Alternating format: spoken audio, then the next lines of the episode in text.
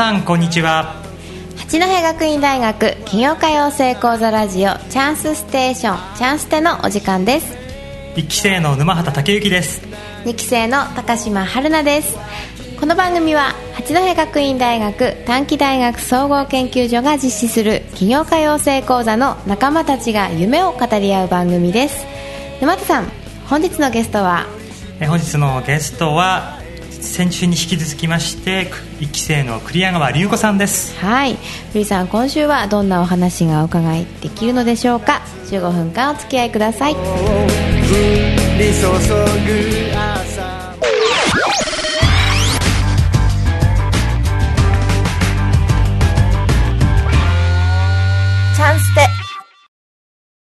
八戸学院大学企業家養成講座ラジオチャンステをお送りしています。今日のお客様は1期生の栗谷川隆子さんです。こんにちは。こんにちは。よろしくお願いします。はい栗山さん。はい、はい、先週もお話ししましたけども、はい。私と同じ1期生はい。ということでですね、どうですか、まあ、1期生を卒業してから、まあ、多分いろいろあったと思いますけどもね、えーっとあ卒業してから何年経つ経ちますか3ね年ですね、3年、うん。早かったですか？この3年は、今今ね5月の13日で、うん。さえー、と4期目に入るうん。んですけどああそっか。全覚えてないもんね5月の13だって自分で。でも覚えてないうんくらい忙しかった。うん。うん。そうですね、いろんなことをね、うん。やっぱりダメなこととかうん。いいこととか、うん。これは自分たちがやんなくていいこととか、うん。自分たちがやここをもっと伸ばすべきところっていうのはすごく、あの痛いほど分かりましたね、うん。うん。そうですか、まあでもねノスビレッジ農園ということでねまあ野菜取り扱うということで、だんだんあれですかなんか野菜とかも美味しい季節になってきますけどね、ですね、はい。ほっとしますよねこの時期になるとねうん。もうねね。冬場はちょっと少ないので、そうかそうか。うんそうだね。9月の前半美味しいものっていうと何そうか分か6りますか？月の前半っていうか今ねあの、はい。例の例の。毎年この、うん。ね、始まっシーズン始まったなっていうのがね、はい。あの小ごみが出たよっていう。なるほど。ありましたね。そうその一報が入って、はい。この間なるほど。そうですね。小ごみは最近そういえばですね小ごみ。うんあのテーブルに並びますねはい最並びます。近うん。うん。あなるほど。あれがじゃあその皮切りっていうか、突如出るんですか？突 如だったでしょ？そうですね。バーって。はい、あの山に生えている山菜っていうのは、うん。こう農地に植えている種とは違うので、こっちがなかなか操作できないんですよね 収穫時期とかを。あなるほど、で天候とか、うん。まあ、その時のこう状況によって、うん。こう分からないんですね。で生える時は一斉に生えるっていう。そっか山ごとこうニョキッて入ってくるわけそうですね。なんですよね。結構あのすごい光景ですよね。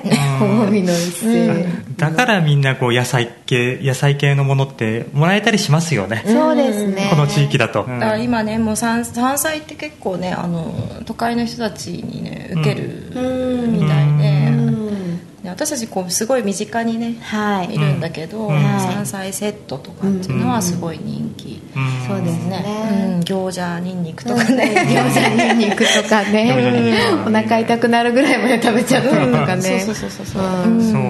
あのノースビレッジ農園のところにちょっと遊びに行ったりとかして、はい。まあ仕事も兼ねてもあったかもしれないですけども、行った時にやっぱりね衝撃的だったのは生ニンニク。ほうああ7月ですね。あれは7月ぐらいか。6月の下旬から7月。う、うん。ん。あと1ヶ月。10日ぐらいがギリかな、うん。ぐらいするとじゃ出ますね。ね、出てくるわけですね、はい。うん。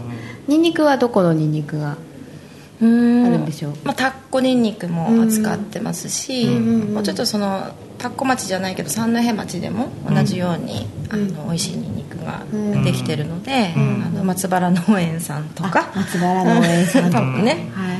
うん、のニンニクもありますね。はい。あ今ねニンニクの茎スタミナグリーンがちょうど今日出てきて、え何？スタミナフリーって？スタミナグリーンスタミナグリーン。スタミナグリーンっていう、うんはい。ニンニクの茎のところをうん。切ってね、食べるんですけど、これがねすごい美味しい。ニンニクの香りがしてうんでもなんか炒めるとこう、ねはい。ネギみたいな甘い甘みが出てて、うん。それをなんかこうフライパンで軽くグリルしたりとかうんうんすそれだけですごく美味しくて、それも今だけ食べれる美味しさですね、そうなんだ。いやいいねでもねそういうのね。そう春はね今だけっていうのがすごい多いそうですね。から緊張もするしフはい。ィーフィーバーもするっていう、うん。売り切れるかという。そうそうそう、ね。あなるほどね。ごそっとねはい。ごそっとくるので、うん。そっかそっか。えっ、と小さい頃の話聞いてみますかねじゃあうんうんさんは小さい頃どんな子供でした？自分で。そうあの引きこもりですえ本当ですか？本当にあの病弱？あそうなんだ。うん病弱で学校行かない、うんあ病体が弱いから行かないんだけどそうすると友達が、ね、できないでしょ、うん。そうすると行きたくない。のうも、ん。行ってもねうん。つまんないから、ううん。んで学校の先生が来てくれて、うん。勉強教えてくれたっていう感じ、うんうんあそうなんだ。うん。だからこう友達っていうのがあのどうやってうん。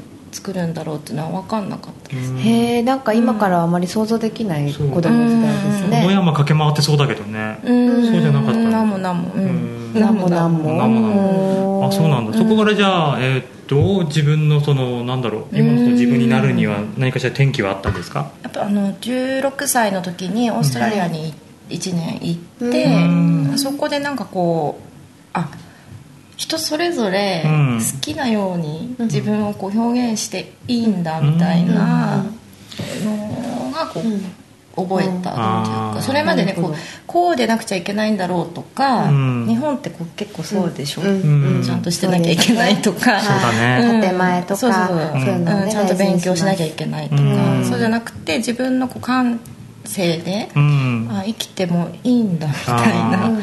またオーストラリアっていいよねなんかねやっぱね行ってみたいな。そういうところのね広大なその景色の中でうん。ねそういうなんか人間性も変わったわけだうねん。自由？じあ自由でいいんだ。みたいな、うんうん。ただその自由ってすごい責任がうん。伴うでしょ、うん。だから自分で言っちゃえばやんなきゃないでしょ、そうだね。うん。うん。そうですね、うん。なるほど。はい。チャンスであのまあ端くれですけど、一応経営者っていうところになってみて、最近毎晩感じるのが、うん。孤独感。ああこれは何でしょうね。あのうん。ね人にあんまり言えないことが多くなったりとか、うん。自分で考えなきゃいけないことが多くなったりする中で、うん。急になんかポツンとしてるような気がするんですけど、うん私を励ましてくれますか？ねえ。しゃべしゃべればねうん。すごい楽になるだしゃべるだけでうん。楽になるけど、うん。そのしゃべられないところってあるじゃないですか、そうなんですそこをねどう逃すこうガス抜きするかっていう、でも考えなきゃいけないしね、うん。結論出さなきゃいけそうなんないしですよね。決めなきゃいけないから。うん。うん。孤独感と多分責任感もあるかもしれないそうですね。そのまあ。自分従業員もいたりとかするとね。うん。うん。うん。いろんなものが。ううん。ん考えすぎても、うん。答えって出ないじゃん、うん。自分を追い詰めていくだけで、うん。だからある時こうふっとこうなんか、ね、別のことをした時に、うん。ポッとこうあこれあれでいいやとか、うん。こうすればいいやっていうのがこうポッて出てくるもんだと思思うから、ね、すごいこう自分をコントローうんうんルできるようになったら、ん。スッとこう抜け道がうん。できると、もうそこまで大変でしょ、あのコントロールできるようになるまでそうだね。はすごい大変だったでしょ、うん。そうだね。うん。じゃあまあそのねこれからですね。じゃあ目指すところうんうんなんかありますか？目標とか。うん、あの小売りとかね、はい。あの卸売りとかっていうところにもちろんとどまってるつもりはないしそれはこれまでのあの会社をこうやっていく手段の一つ、ううんんだったし、ん。あのこれからはやっぱりソフト的なその世の中の仕組み、えシステムを作っていきたいその女性、女女性ってあんま言いたくないんだけど、ん。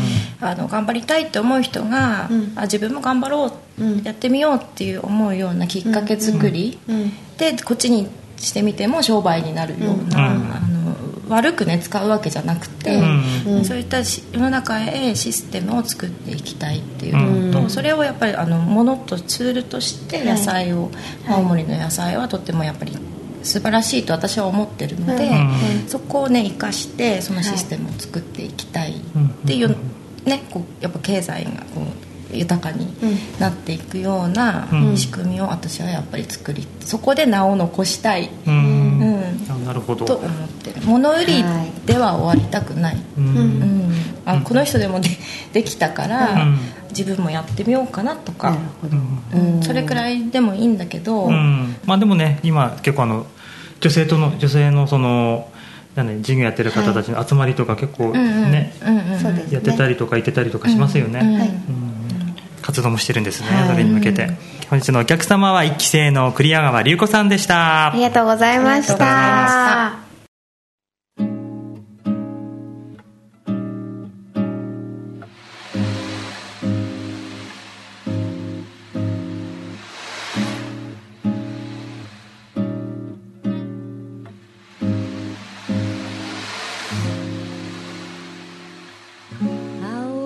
八戸学院大学起業家養成講座ラジオチャンステをお送りしてまいりました。さて沼畑さん。はい。どうでしたか？同期のお話。そうですね。なんかこうやって改めて話してみるとちょっと意外な一面が見えたりとか、はい、あの泣きぼくろがここに2つもあるんだなっていうのはね初めて。うん私すごい泣くんですよ、うん。ね。でも本当にねあの、1期生から数えてもうね本当あれから卒業して3年。ね、40代に。うん40代。そうあの頃まだ30代だったものが 40代になりそうです。ね。うん。ねあっという間だなと感じましたけど。あっという間です。これからもきっとあっという間です、でもよかったね。うん。起業家養成講座にね、あそうですね。入ってね。はい。あのそうなんですよ、あのすす人生を変えるやっぱり金曜会をすることだって人生を変えるんですよ、うん。あれがなね、あれがなければ多分全然違った人生だったと思います、本当に思います、みんなそうだと思いますけどね、はい。はい。というね感慨深い一日でございました。はい。そして高島さん、はい。次回のチャンスでは？はい。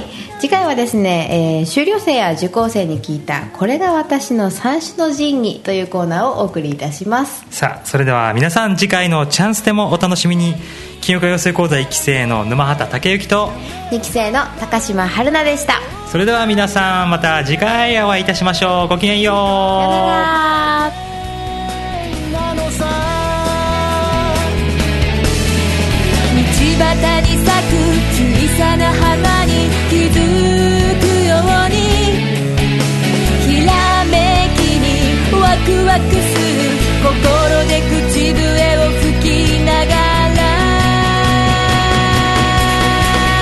の人生は願い通りになるからね。うまくいくかどうかなんて思いの強さで決まるのさ。ああ人生は走ることなんかない。